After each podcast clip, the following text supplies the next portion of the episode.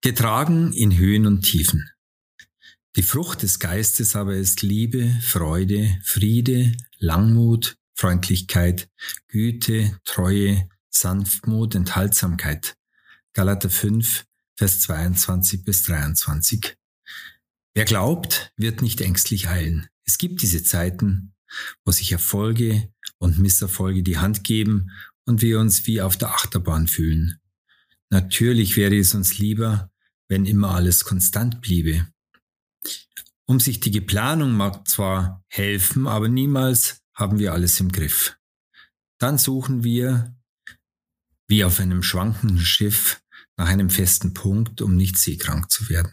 Wohl dem, der seinen Halt in Gott hat. Er muss nicht in Verzweiflung geraten.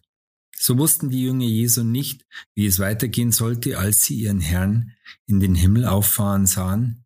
Trotzdem beteten sie voller Zuversicht und harrten auf Gottes Handeln. Bald aber begann die größte Globalisierungserfolgsgeschichte aller Zeiten und Petrus, derjenige, der sieben Wochen vorher Jesus verraten hatte, wurde zur Schlüsselfigur. So dürfen auch wir gewiss sein, dass turbulente Zeiten letztlich dazu führen, uns demütiger und abhängiger von Gott zu machen. Je mehr aber die Rebe mit dem Weinstock verbunden ist, desto mehr Frucht wird sie bringen.